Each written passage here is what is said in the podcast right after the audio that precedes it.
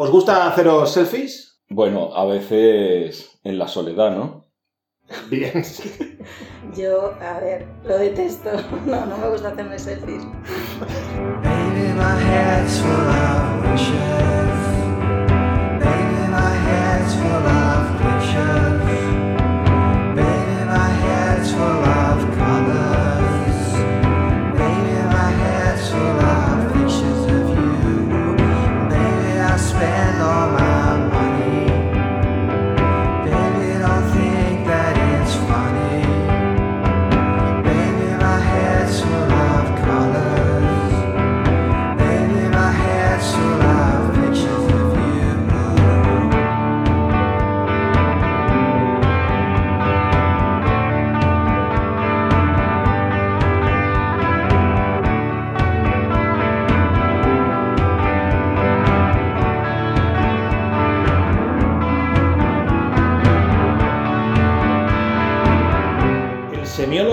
Filósofo francés Roland Barthes, en su maravilloso libro La Cámara Lúcida, eh, dice lo siguiente en el texto quinto de la primera parte, que se titula Aquel que es fotografiado.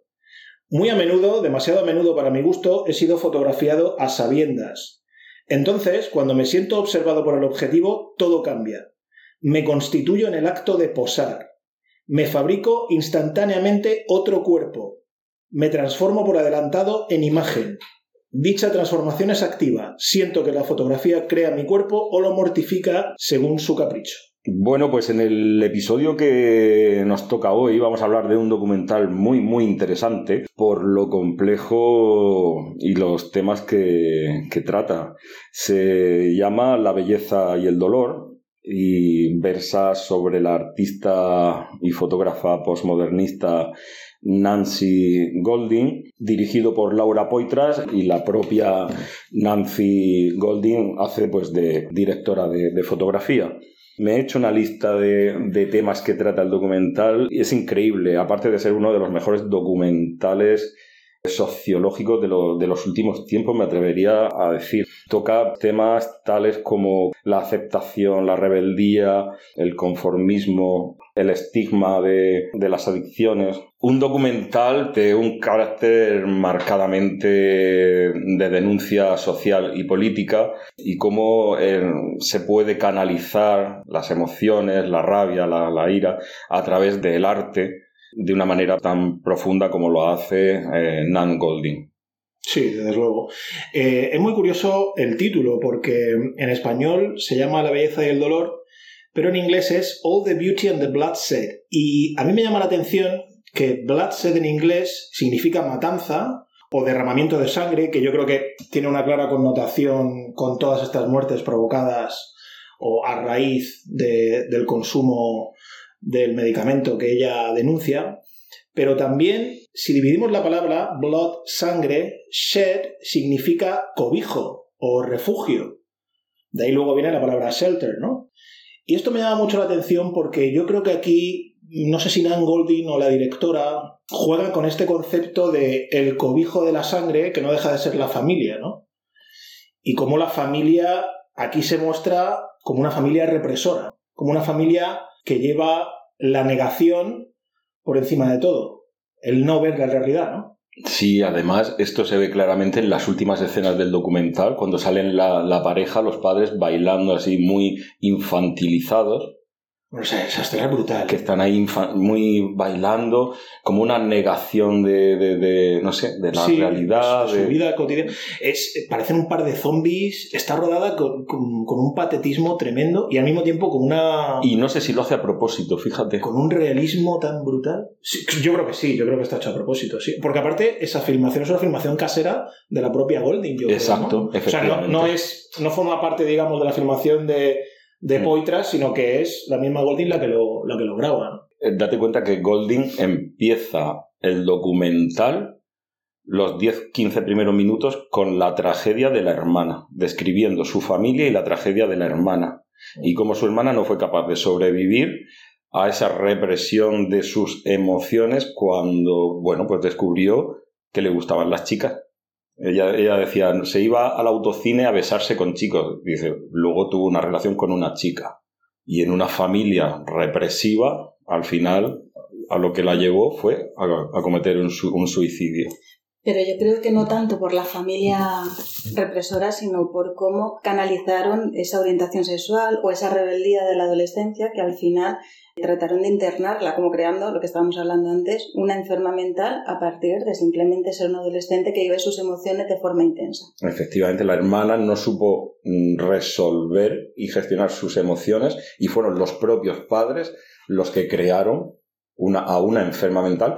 Y en el documental el, el psiquiatra dice quien debería estar internada es la madre, que por otra parte sufrió abusos sexuales por un familiar. Esto, esto ya marca la infancia de, de Nan Golding. Sí, sí, absolutamente. Empieza, de hecho, esta parte que ella, digamos, retrata un poco la vida familiar cuando era pequeña, diciendo eh, la frase que siempre decía su madre, ¿no? Que no se enteren los vecinos, ¿no?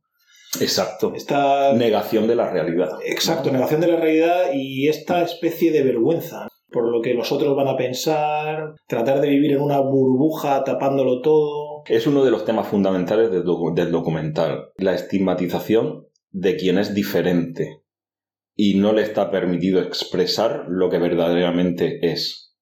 Sí, en psicología a veces también se le llama a esa negación, esa ocultación, de la conspiración del silencio. Es decir, todos podemos saber lo que ocurre, pero no se habla de ello, porque si no se habla, no existe. Y si no existe, podemos hacer una vida normal, entre comillas. Habla de, de cuando recibe esa caja donde empieza a leer toda la historia de su hermana y para ella es demoledor, porque de pronto todo lo que se había negado a sí misma lo ve a través de los papeles. Entonces es esa conspiración del silencio que hubo en ese momento y ese tratar de, de, o sea, dudar de sí misma y seguir transitando en su vida como si lo que ella entendía que había ocurrido no era cierto, determinó y marcó su personalidad, aparte de los siguientes pasos que dieron en su vida. Sí, además ella lo dice, donde mi hermana dejó de luchar, ahí comenzó mi lucha. Eso es. ¿Y crees, Marga, que esto tiene algo que ver con lo que Freud llamaba lo siniestro?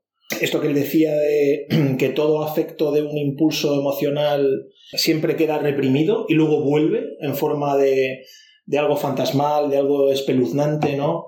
Esto que estamos diciendo ahora de tapar las cosas, de no querer ver la realidad. Ah, No, no es que yo sea especialmente amante del psicoanálisis, ¿eh? Pero sí creo que a veces, como los seres humanos actuamos de una manera un poco muy extraña, tenemos relaciones tóxicas. Entonces, digamos que el psicoanálisis tiene una cierta narrativa, aunque sea mágica o pseudo-religiosa, podemos decir, o, o literaria o filosófica. Pero a mí me recordó mucho esto de lo que decía Freud de lo siniestro, ¿no? Sí, a ver, en distintas teorías de la psicología se le llama de muchas maneras, pero sí, tiene que ver con la represión con la represión que al final sale de alguna manera en, algún, en alguna situación. Pero yo lo asocio mucho más a, a, a, lo que llamaría la psicología contextual, el contexto. Porque claro, estamos hablando de que la vida de esta mujer, que esta mujer que la tiene en la actualidad, 68, 68, sí, por ahí, sí. Es decir, estamos hablando de los años 60 y hay cuestiones que están de total actualidad. Es decir, el tema de que le aconsejan a los padres que la internen después del suicidio de la hermana porque necesitaba otro contexto, es decir, el propio médico sabía que era necesario extirpar de esa familia y de ese contexto a esta niña para que así pudiera pues, ser Escapar. una niña sana mentalmente hablando. Mm.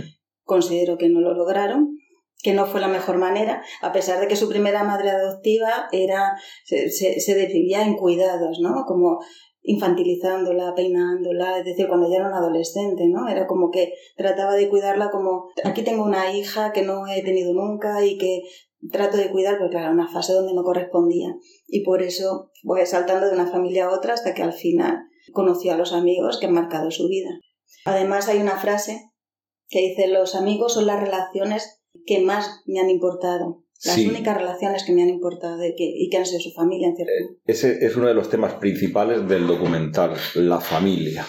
De- y de cómo, por ejemplo, puedes tener unos padres que no estén preparados para ejercer como padres. Claro, eso es. La familia como institución, digamos, de adscripción forzosa, ¿no? Es decir, tú no eliges la familia en la que naces. ¿no? Y ella llama a su familia elegida la tribu, que son sus amigos, Eso es. porque te, te dan lo que quizás tu familia biológica no es capaz de proporcionarte. Desde luego, en este caso, se vio claramente. Sí, a pesar de que a veces también los amigos conllevan relaciones tóxicas. También. Porque la También. relación que tiene con este Brian. Efectivamente, este es uno de los pilares fundamentales, desde luego, del, del documental, ¿no? De la, la familia, la aceptación, la, la represión de las emociones y sobre todo, yo creo que ahí el punto de inflexión en la vida de, de, de Nan Golding es cuando ella, bueno, se va a una de estas casas de acogida y tal y estudia bellas artes. A través de la fotografía ella, digamos, eh, canalizaba sus emociones. Y esto no es la primera vez que lo escucho. Voy a recomendar una serie que se llama, eh, de Radio Televisión Española, que se llama Detrás del Instante. Una serie documental donde se entrevistan a, bueno, pues a fotógrafos de, de nivel, de categoría, de, de prestigio españoles. Y yo recuerdo especialmente un capítulo donde uno de estos era, además era fotógrafa, esta mujer tuvo un hermano que nació tetrapléjico y ella estaba sumida en una depresión absoluta porque era, ella era una niña. Entonces, con muy poca edad, decidió que iba a retratar la vida de su hermano y para ello cogió una cámara y empezó a fotografiarlo durante toda la vida al hermano. Entonces, este poder de la cámara, del objetivo, de retratar la realidad, del arte, de hacerlo arte, también vemos cómo, cómo es un instrumento muy poderoso, ¿no? De, quizás de conexión con la realidad. Y esto me, me recuerda a ciertas corrientes psicológicas como creo que la Gestalt, que parte de sus características es conectar al individuo con la realidad. Así que no sé si se podría decir que, en cierta manera, es hasta una terapia, ¿no? El, el, canalizar tus emociones a través de la fotografía, a través de estar conectado con el presente, disparando estas, estas fotografías. Era su lenguaje. Me llama mucho la atención que al principio del documental hablaba lo que estáis diciendo antes de la familia y cómo la madre eh, trataba de que su hermana dijera frases completas con la edad de un añito. Y eso provocó en la niña, Mm. al final, no lo dice el documental, pero era un mutismo selectivo, de forma que la niña se negó a hablar, pues probablemente por la ansiedad que le generaba el poder eh, hacerlo mal, y se negó a hablar durante muchos años. Y ahí es donde empezó la problemática.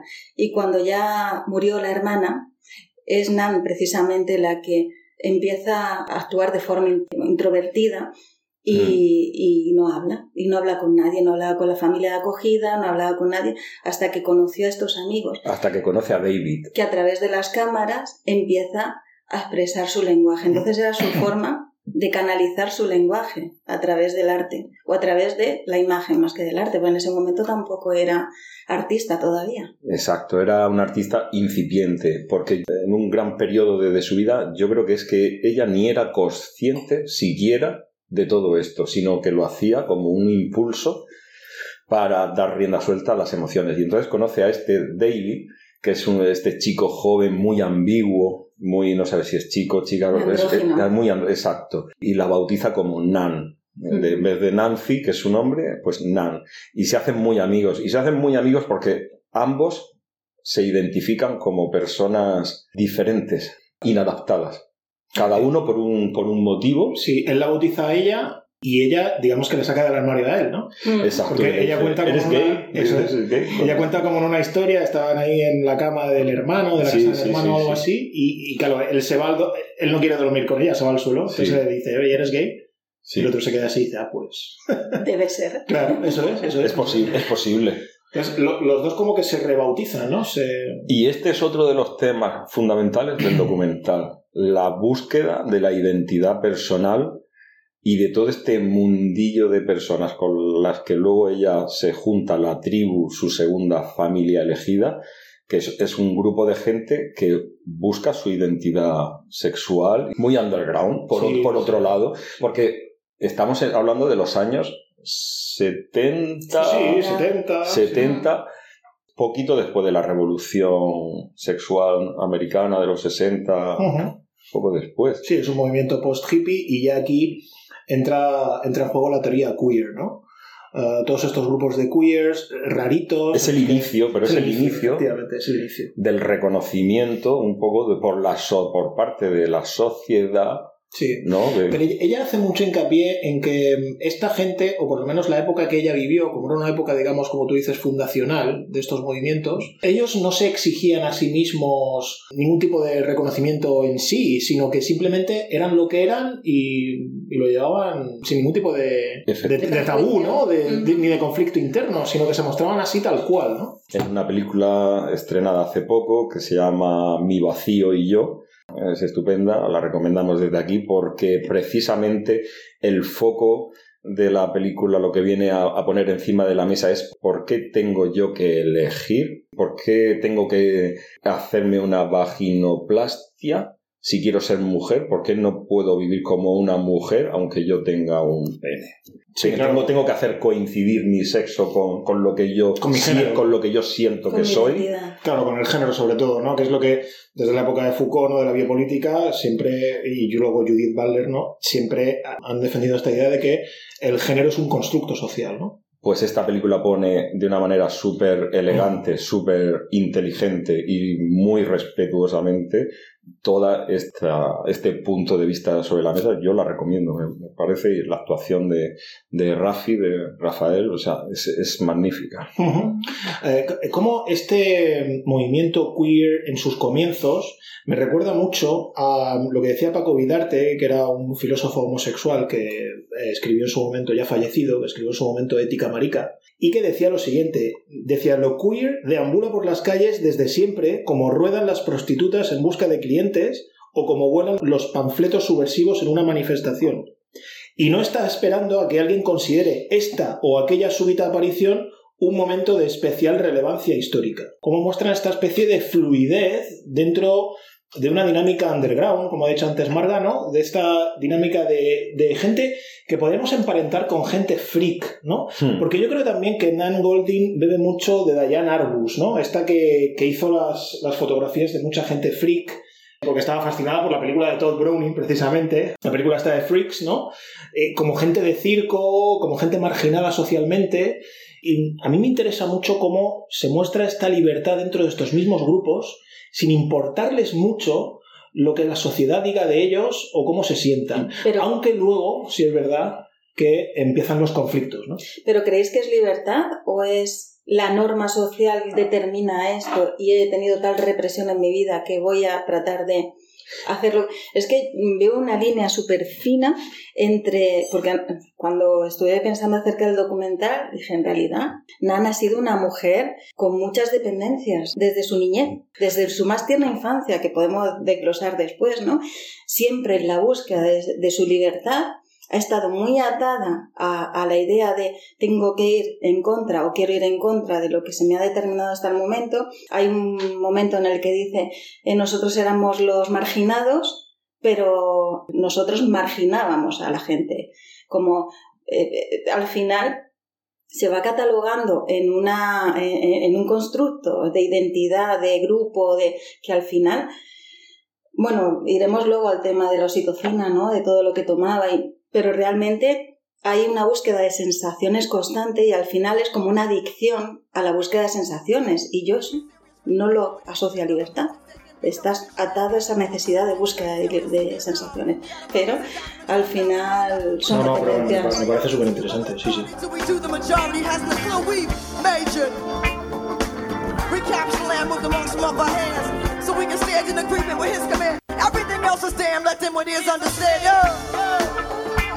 Who's something now? Who's something now? Who's something now?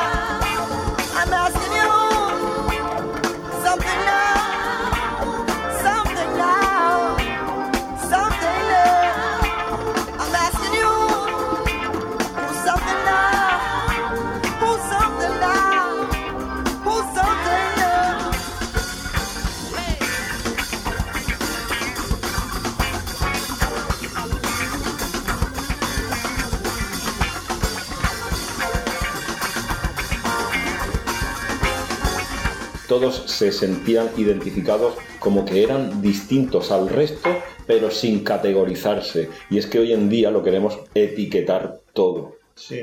Esto, hay, hay, un personaje en el documental que no recuerdo, que era, yo creo que era un artista negro un fotógrafo, me parece, o, o un, un escritor, que viene a decir un poco esto, que en la época esta que se juntaban en el bar este de Maggie Smith, en el Team Panani, que se juntaban sí. todos, Sí, este hombre decía que había un sentimiento de mm, político, de aceptación de todo el mundo que iba ahí sin, sin eso, ¿no? O sea, lo que tú sin dices, ánimo de etiquetar a sin ánimo nadie. de, sí, de clasificar ni de etiquetar. Claro, Pero también es cierto que la mayoría de gente que iba a este bar era gente que iba, digamos, un poco a refugiarse de la marginalidad social, ¿no?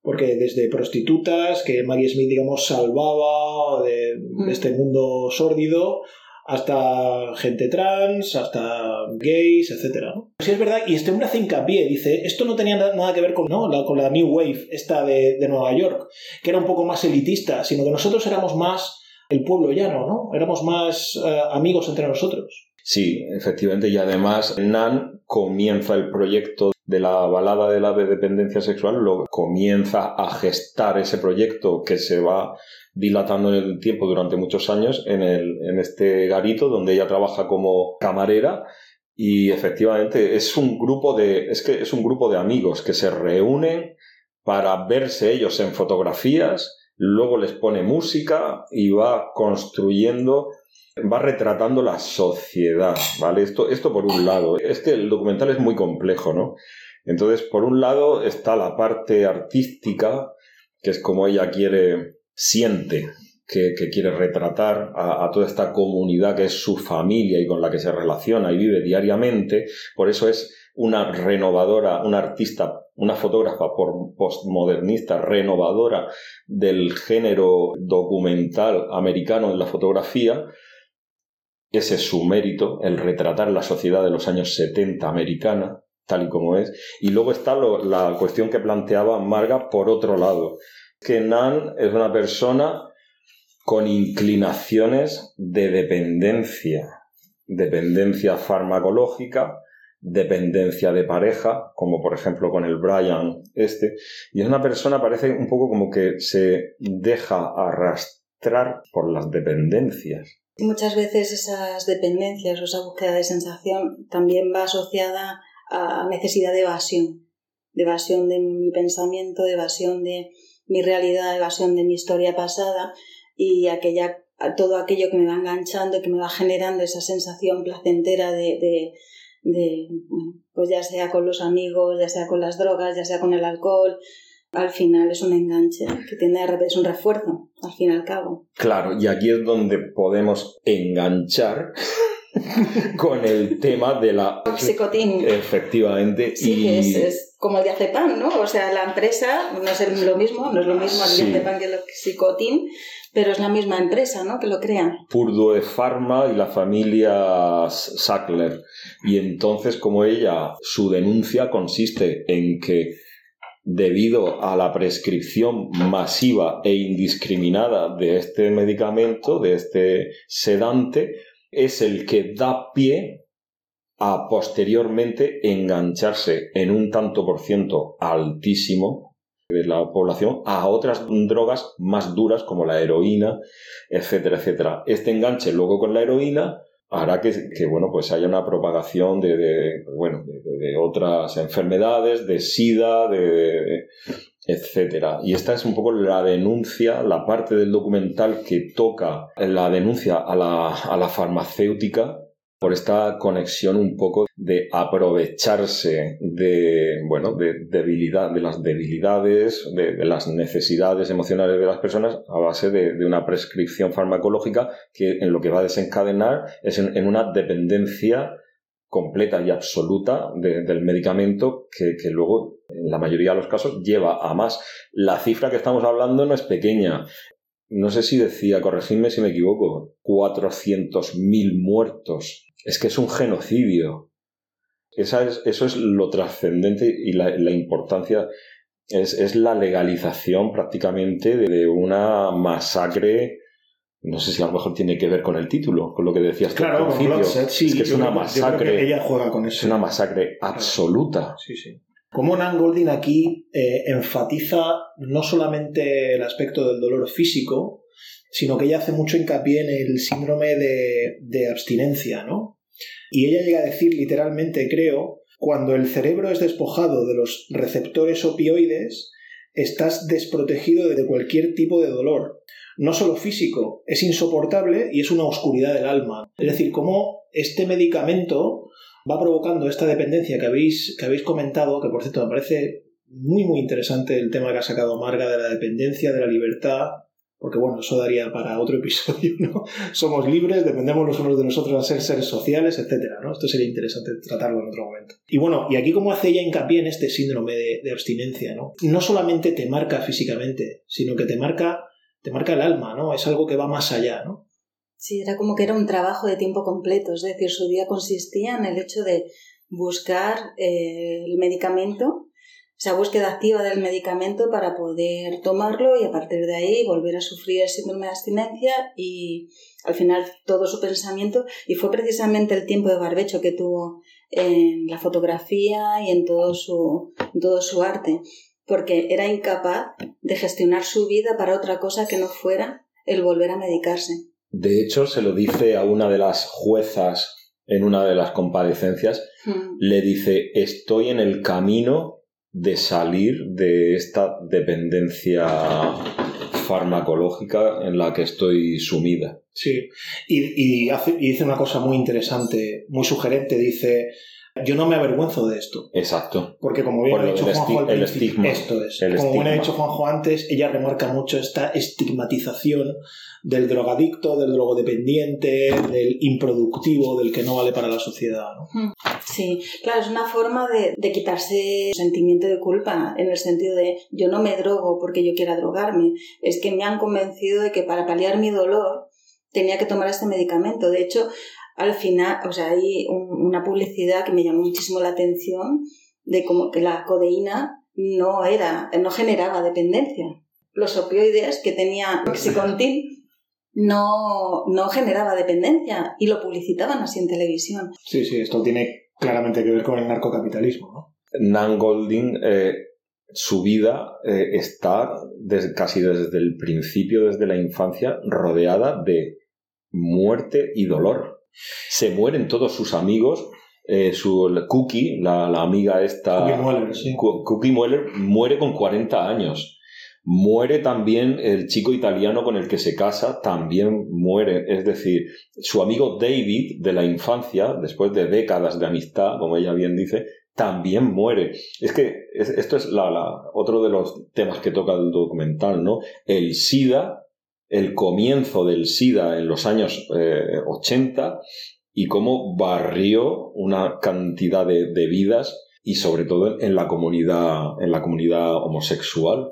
Eso es, porque fue una enfermedad que, Al principio no había que ningún estigma- trata- no- estigmatizó a una cierta comunidad. y no había tratamiento. Exacto. sí. Entonces, eh, aquí plantea ella otra cuestión fundamental del documental, que es eh, la asistencia y el reconocimiento del Estado. Y llega a decir en un momento dado eh, una frase así como diciendo el asalto a la Casa Blanca. Como los americanos, y lo hemos hablado ya en algún que otro podcast, ven al Estado como un, en ciertas ocasiones, como un enemigo del individuo.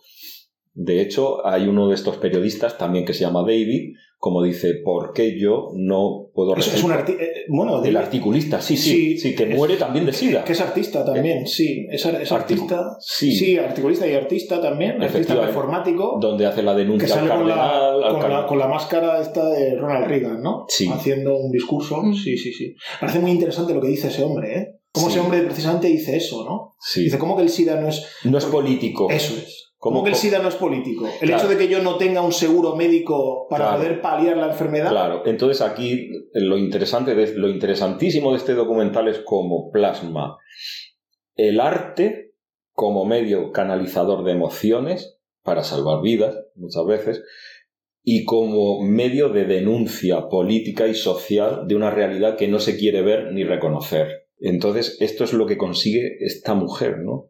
Y ese es el, el mérito y el, reconocimiento. Esto lo hizo en los años 50 algo parecido, un tal Robert Frank, en los años 50, un- esta persona, un fotógrafo suizo, hizo una serie de fotografías, una exposición llamada Los Americanos.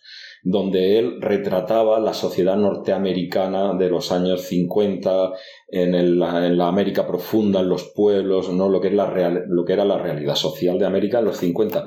Pues esto, Nan, Nan Golding es lo que hace en los años 70, 80, y ahí su, su éxito y su reconocimiento, que al principio no fue como tal, ¿no? Además, es curioso cómo hemos empezado el podcast, ¿no? Os hacéis selfies.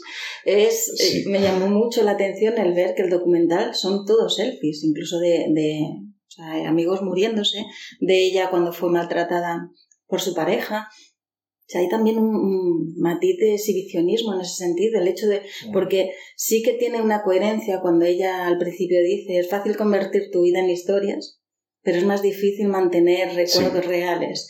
Y ahí fue cuando empieza a través de la fotografía a crear esos recuerdos reales. Es decir, para ella es una necesidad, pero es tan prolongado en el tiempo, es como un estudio longitudinal de una persona a lo largo de tantos años, que ya se convierte en una vida paralela a la sentida. Entonces, a mí me ha llamado muchísimo la atención precisamente por lo que decíamos antes, la edad que tiene esta persona y que los selfies son realmente conocidos de la, la última década, pero ella los hace desde los años 70 aproximadamente. Eh, lo que comentaba Juanjo de, digamos, la vitalidad del arte, ¿no? O como el arte a veces salva vidas, o en este caso hablamos de la fotografía. Yo querría comentar aquí un extracto del ensayo de Susan Sontag sobre la fotografía. En el capítulo En la caverna de Platón dice lo siguiente, la fotografía es un arte elegíaco, un arte crepuscular. Casi todo lo que se fotografía, por ese mero hecho, está impregnado de patetismo, algo feo o grotesco puede ser conmovedor porque la atención del fotógrafo lo ha dignificado, o algo bello puede ser objeto de sentimientos tristes porque ha envejecido o decaído o ya no existe. Todas las fotografías son memento mori. Hacer una fotografía es participar de la mortalidad, de la vulnerabilidad, de la mutabilidad de otra persona o cosa. Entonces, esto me llama mucho la atención porque, claro, aquí yo creo que muy inteligentemente en el documental, sobre todo en el montaje, yo creo, de la directora, de Laura Poitras, juega muy bien con esta característica de mortalidad que tiene la fotografía, ¿no?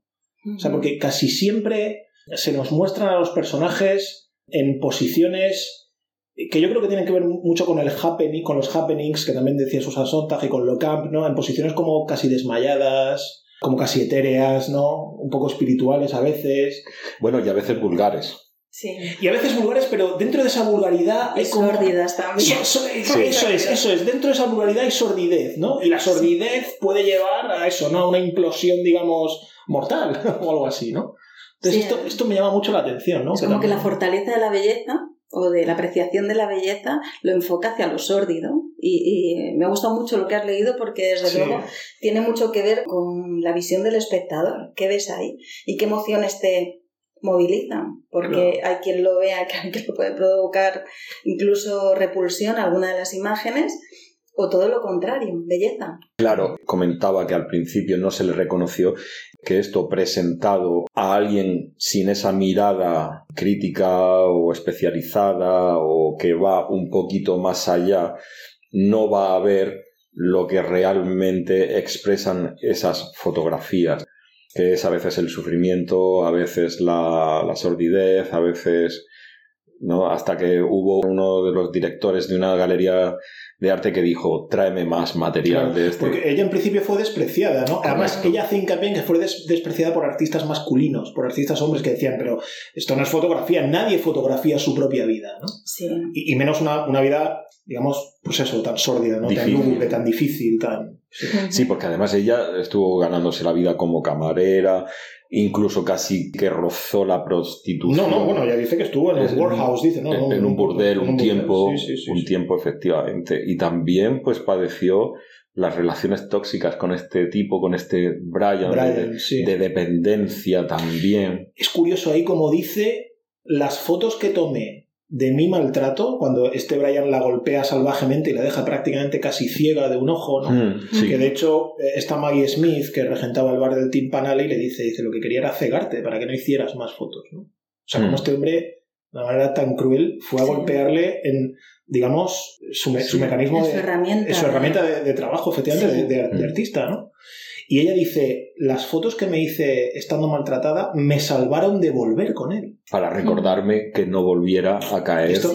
Esto nos lleva a lo que comentaba Marga desde el principio cuando ella dice es muy fácil la vida contarla en historias, pero los recuerdos son reales, ¿no? Entonces, y ella parece como que con la fotografía tiene esta relación de lo que hablábamos también de lo siniestro freudiano, ¿no? De que para que no vuelvan estos fantasmas siniestros, ¿no?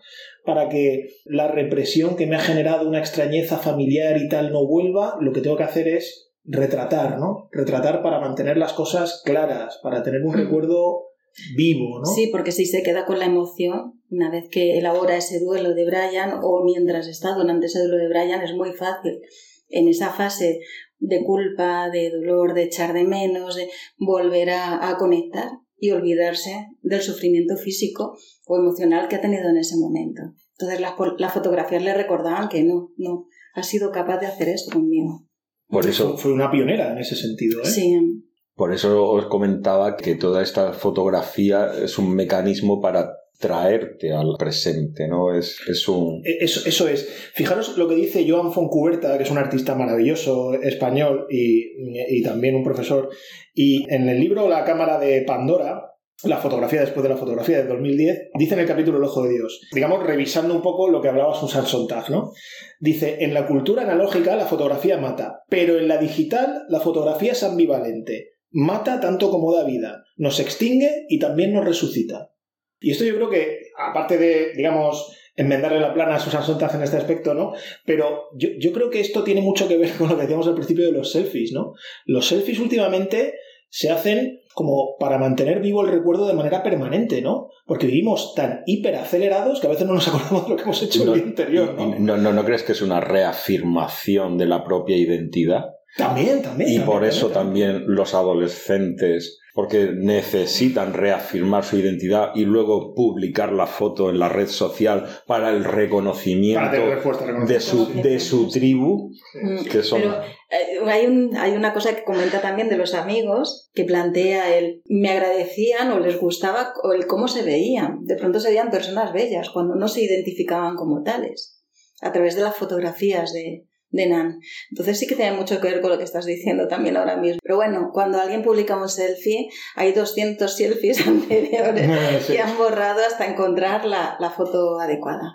Bueno, e- e- e- ella fue también precursora dentro del arte, digamos, democrático, ¿no? Porque Mm. ella lo que, lo que hacía era un millón de fotos y luego decía a los que aparecían en la foto, le decía, oye, si no le gusta romperla, ¿no? Sí. Entonces, digamos que participa- hacía partícipe Sí. a, los propios retratados, ¿no? De, de que escogiesen la foto. Claro, es que ¿Sabes lo que pasa? Que es muy cinematográfico. También se dice en el, en el documental, creo. Es, las fotografías de Nan Goldie son muy cinematográficas. Sí, son porque muy movimientos. sí. Eso es, y parece que está retratando, parecen, los retratados parecen personajes Sí. de una peli, de una novela, de algo, ¿no? No, no parecen personas, digamos, reales, ¿no? Del, del día a día. Sí, esto forma parte de lo que hablábamos del proyecto suyo de la balada de la dependencia sexual que comenzó siendo pues una serie de fotografías de sus amigos, luego las montó en proyectores de diapositivas, posteriormente se acompañaron de una música. Entonces, al final se convirtió en una performance brutal, incluso creo que eran más de 800 fotografías, unos 820 y pico, y cuando publicó el libro, seleccionadas las redujeron a 126. ¿no? Era una performance de amigos que se reúnen en un bar, ven sus fotos, beben, eh, bailan al son de la música y no se juzgan, no se etiquetan. Cada uno es lo que quiere ser y quien quiere ser.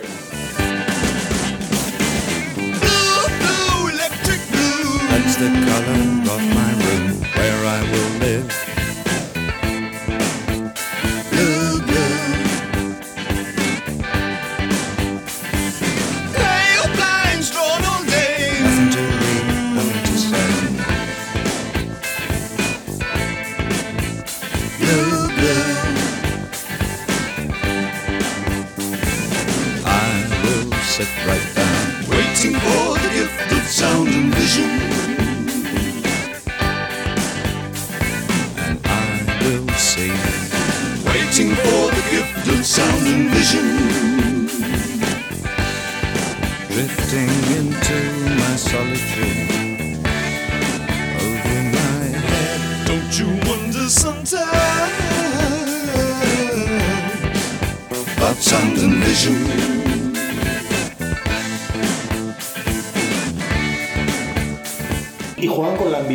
Sexual, ¿eh? Correcto, Sí. claro, Muchísimo. claro. De hecho, ella dice en un momento que David Armstrong, este primer amigo que ella tuvo, le atrajo tanto Sí. porque era andrógino.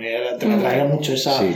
especie de. No, no hay género aquí, ¿no? Es. se gesta pues todo este movimiento queer en los años pues más bien para los 80 no Sí, sí, sí. o por allá Y, y fue precursora claramente de lo que se denominó el arte camp, ¿no? O lo camp. Fijaros lo que dice aquí Susan Sontag en su artículo Notas sobre lo camp, porque es muy parecido a las, a las fotos que hace Nan Golding. Dice, el andrógino es ciertamente una de las mejores imágenes de la sensibilidad camp. Por ejemplo, las desmayadas, esbeltas, sinuosas figuras de la, de la pintura y la poesía prerrafaelitas, los finos, floridos, asexuados cuerpos de los grabados y los carteles Art Nouveau. Es decir, esta languidez andrógina que yace, por ejemplo, dice Susan Sontag en la belleza de Greta Garbo, ¿os acordáis de Greta Mm, Garbo, no? Ninochka sí. y tal. Y esto lo lleva muy bien Nan Golding, quizás co- lo que ha dicho Marga, ¿no? Quizás con ese punto de sordidez, ¿no? Mm. De, de- de violencia casi, ¿no? Eh, como soterrada, ¿no? sí quizás desde el punto de vista menos elegante por la vida que ella llevó desde niña y es curioso aunque creo que no es el mejor adjetivo lo que marca la infancia y la niñez para la vida posterior de una, de una persona, ¿no? Aquí creo que Sí, una coherencia total desde su niñez hasta la actualidad. Es decir, hay un hilo conductor que marca toda su vida.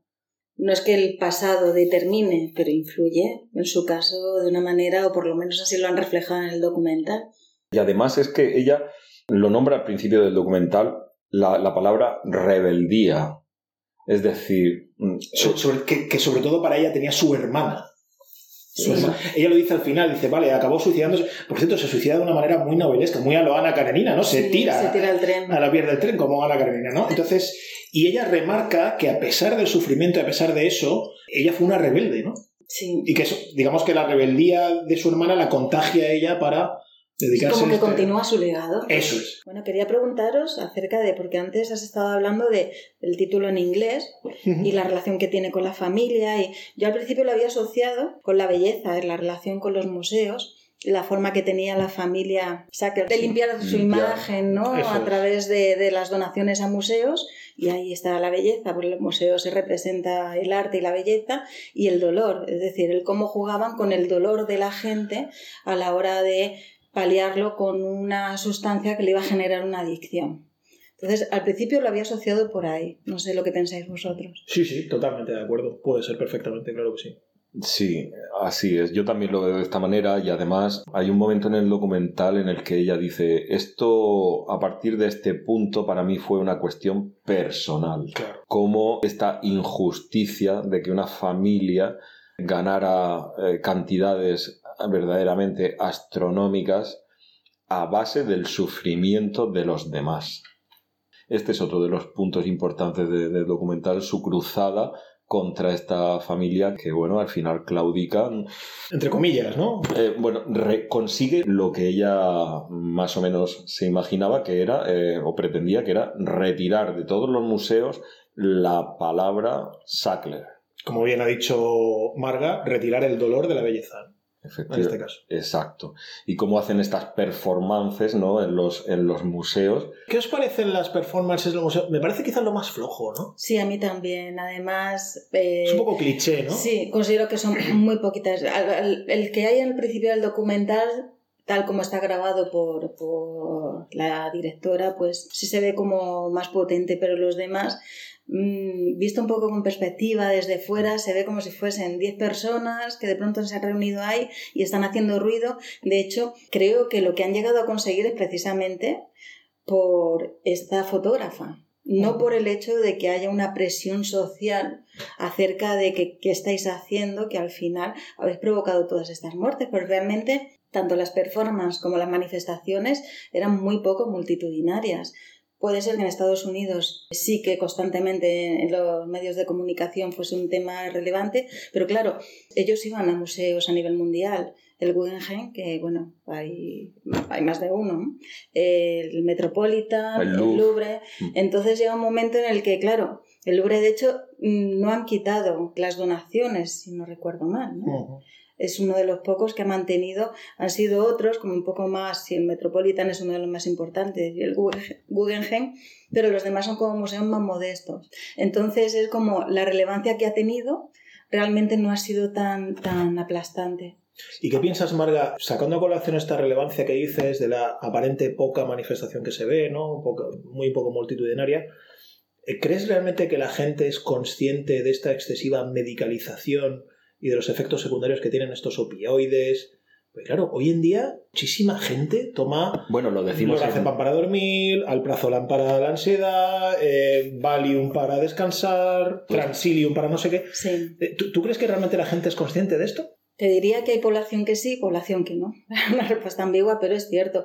Hay quien es muy consciente y no se medica ni con ningún ibuprofeno para el dolor de cabeza y rechaza la medicalización absolutamente y hay personas que efectivamente este tipo de medicación que al final están afectando al sistema nervioso central y esto es muy peligroso lo utilizan como si fuesen gominolas. Tenemos en televisión todos los días anuncios de gominolas de melatonina, ¿vale? Que es una sustancia natural, pero no deja de afectar al sistema nervioso central. Entonces, son cosas que, que el que estén tan al alcance de todos.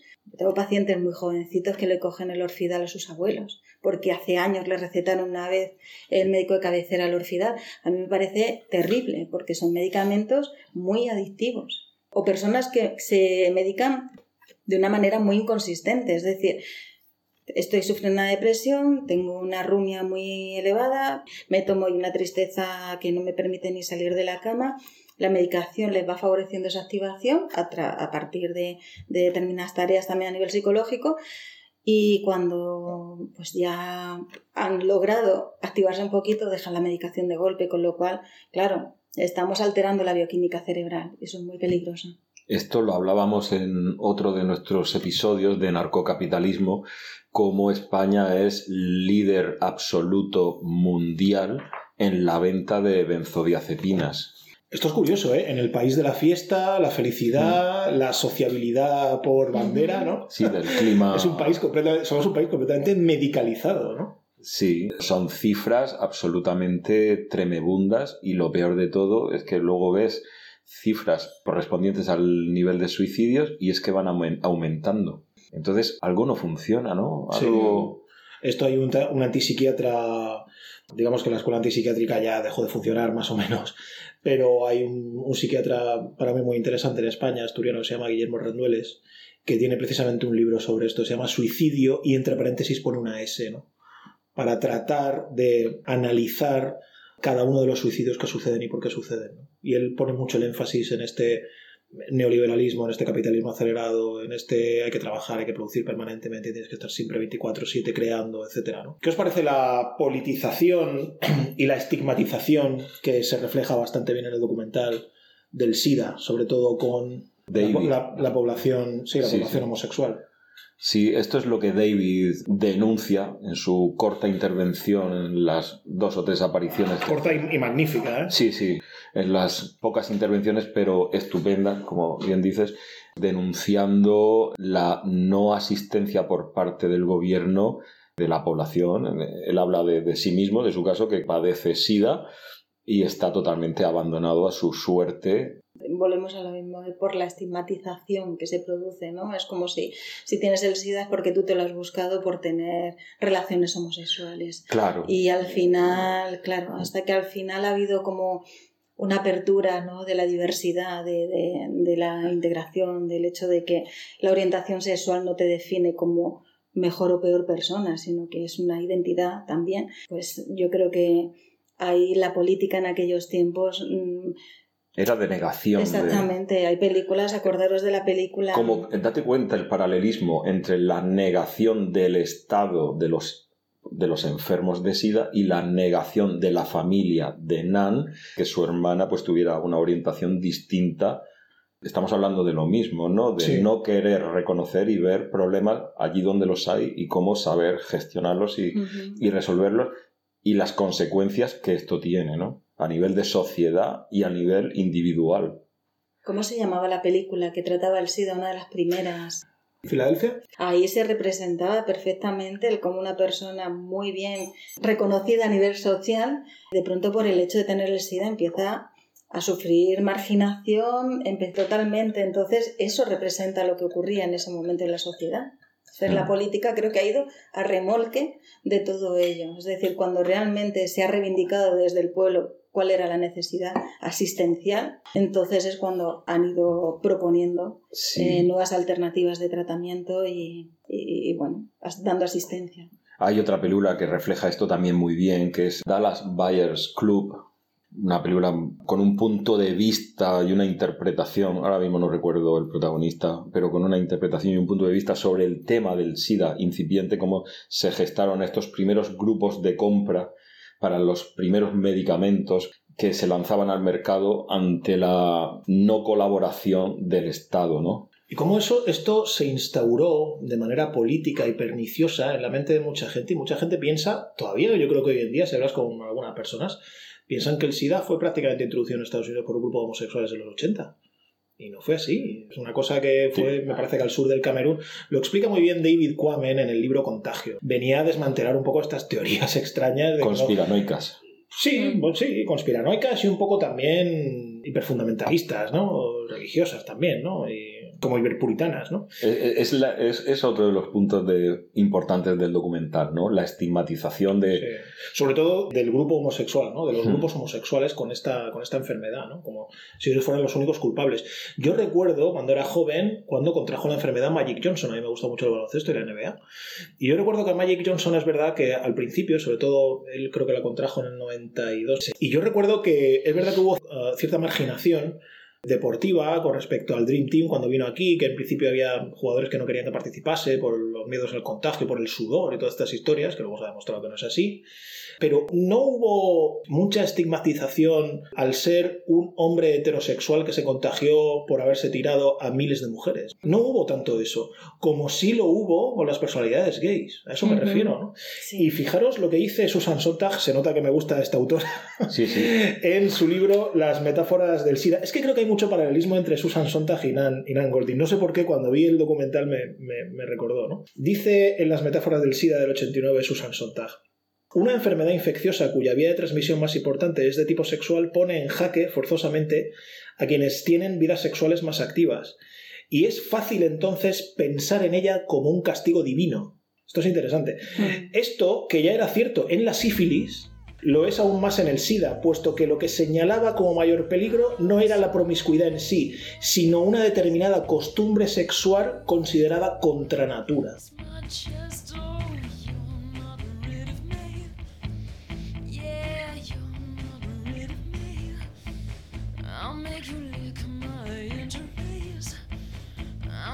Twist your head up, say, till you say, Don't you wish you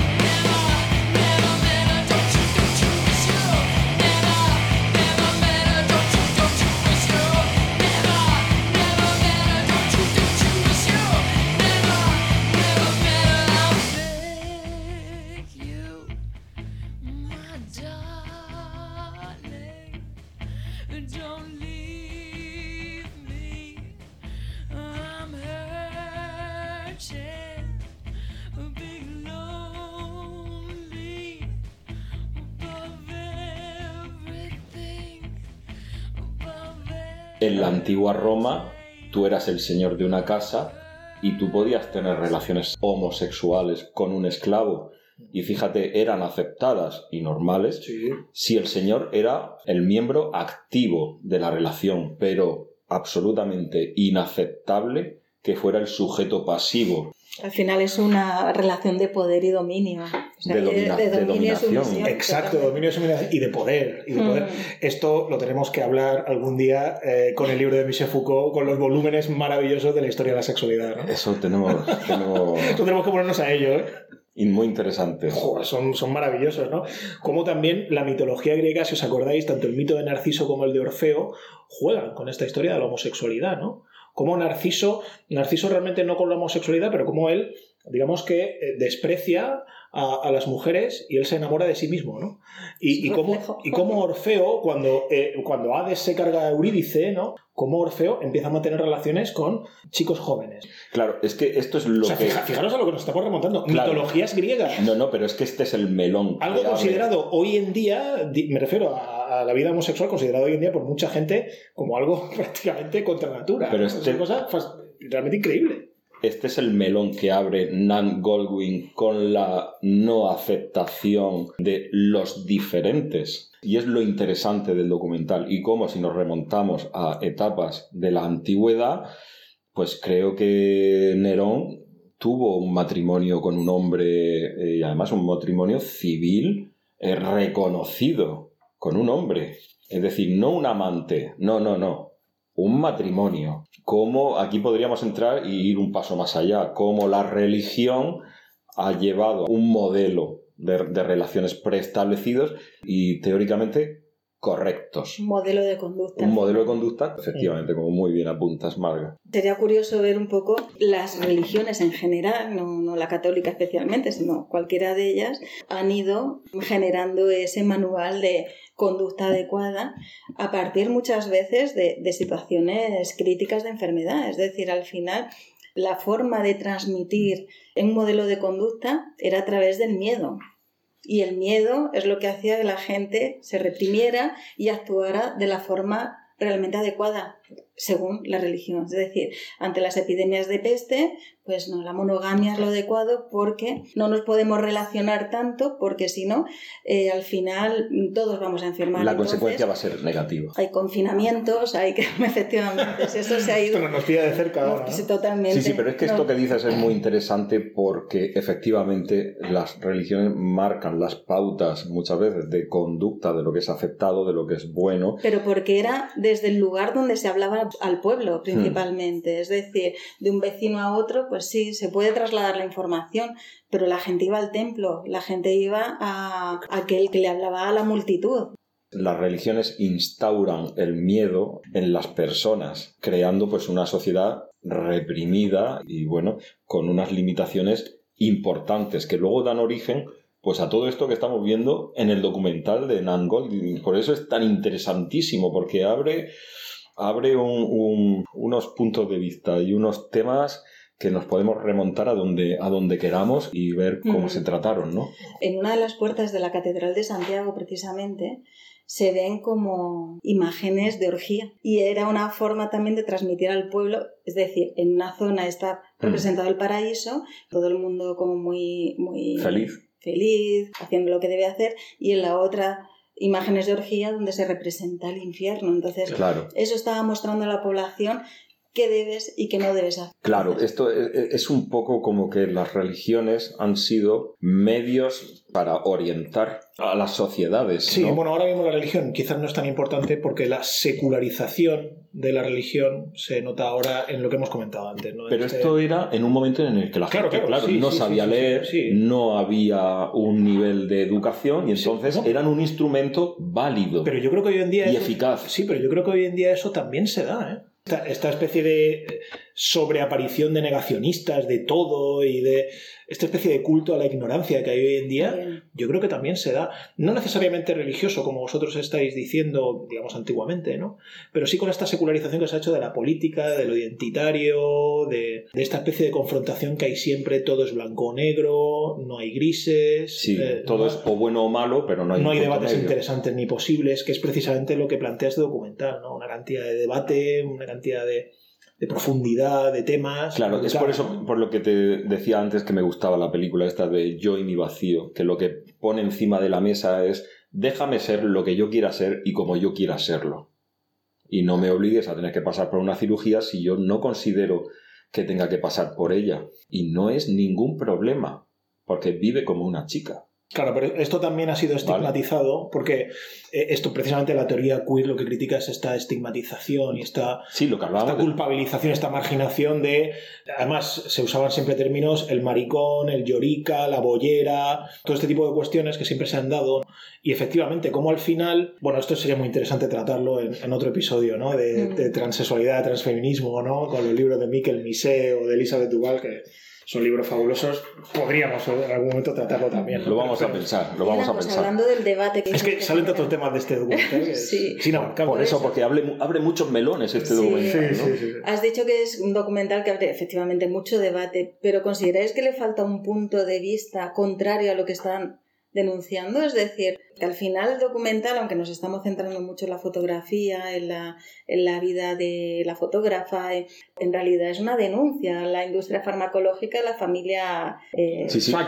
¿No ves que falta parte de personas que no hayan vivido, que hayan estado medicadas por este mismo medicamento y no lo hayan vivido como una dependencia o que le haya sido útil o que... Quiero decir, un contrapunto. Claro, es verdad. Hay poco, Sí. hay poco reflejo de esto, pero yo, yo es que creo que el documental no va por ahí. A lo mejor en un principio sí iba, ¿eh? Porque a mí me pasa como a ti, que veo a veces eh, ciertos saltos narrativos un poco extraños. Aunque yo creo que, que Laura Poitras conjuga bien todo, ¿eh? En definitiva. O sea, al final hace un mosaico, primero mostrándote las protestas, luego mostrándote la vida un poco de, Nal- de Nangoma, luego vuelve a las protestas, luego sigue con el SIDA. Yo creo que lo hace bien. Pero bueno, quizás lo que tú dices se refleja únicamente eh, en este juicio online, ¿no? Que imagino que estaría hecho en la época de la pandemia, supongo, ¿no? Donde efectivamente sale esta mujer que tú has comentado antes de la operación de rodilla de su hijo. O sea, sale gente que no está, digamos, en este mundo artístico, ¿no? Quizás para ser más completo falta, ¿no? Sí. Sí, estoy de acuerdo. Hay un sesgo ahí importante de, de personas que pueden estar en la otra cara de la moneda, pero inevitablemente lo que tenemos es el punto de vista de... Sí, de todas maneras, cuando se muestran a los Sackler estos eh, online, es que no dicen nada. Pues claro, ¿qué van a decir? ¿Qué van a decir? Claro, Habéis matado a... O sea, ¿sabes lo que ocurre? Por vuestro medicamento ha muerto casi medio millón de personas. Pues nada, pues están ahí hipertérritos, con cara de no sé qué, y bueno. o es lo que muestran, quiero decir, al final... o es lo que muestran, sí, tampoco sabemos, pero no, no tienen pinta tampoco de ser gente que se arrepienta aparentemente. ¿eh? es que cuando las cifras son tan impresionantes como 400.000 muertos Sí. por causas derivadas de, de la ingestión de, de esta medicación, Efectivamente, la familia Sackler que se les ve en este juicio online y que se muestran bastante fríos, ¿no? Porque al final no deja de ser la típica familia milmillonaria norteamericana que vive bajo la protección del dinero, ¿no? Y todo lo compran con dinero, todo lo hacen con dinero. Y al final son gente que no me extraña que no tengan voz en este tipo de documental, ¿no? Es un documental tan vital, ¿no? Tan emotivo, tan emocional, tan, tan humano, ¿no? Efectivamente, y sobre todo, como hemos hablado en alguna otra ocasión, ¿no? Eh, ubicado todo esto en Norteamérica, eh, cuna del capitalismo salvaje, este que, que comentamos, donde el dinero es quien manda. Sí, porque al final son condenados a pagar no sé cuánto, mil o seis millones de dólares o algo así, pero claro, es que es una familia que tiene 500 mil millones o algo así. O sea, para ellos era nada. Es más una cuestión quizás pues de reputación Eso es. que de, que de dinero. Y la propia Nan Goldin lo dice en una de las frases al final dice no no yo ya sé que esto yo yo si esto yo no puedo derribarlo. Yo lo que quiero es que su su nombre desaparezca de algo tan bello como son los museos el arte el que no esté mezclado quizás eso no la belleza con el dolor Cerramos este episodio con la cita, el extracto de El corazón de las tinieblas, maravillosa novela de Joseph Conrad, que tenía Bárbara en su habitación y que cita de una manera bastante patética a la madre al final del documental. Decía la frase lo siguiente, qué cómica es la vida, todos esos preparativos con su lógica implacable para lograr un propósito tan fútil. Lo más que se puede esperar de ella es cierto conocimiento de uno mismo, que llega demasiado tarde, y una cosecha de remordimientos inextinguibles. Me ha encantado participar en este podcast con vosotros. La verdad es que ha sido, después de escucharos tantas veces, un honor poder compartir. Gracias, chicos. a ver si repetimos que, que seguro que, que aporta. El honor ha sido nuestro. Cerramos el episodio de hoy dedicado a la belleza y el dolor de la fotógrafa Nan Golding, deseándoos a todos un buen fin de semana. Así que abrazos para todas y para todos. Y no dejéis de visitar nuestra web kunlingus.com donde encontraréis todos los capítulos.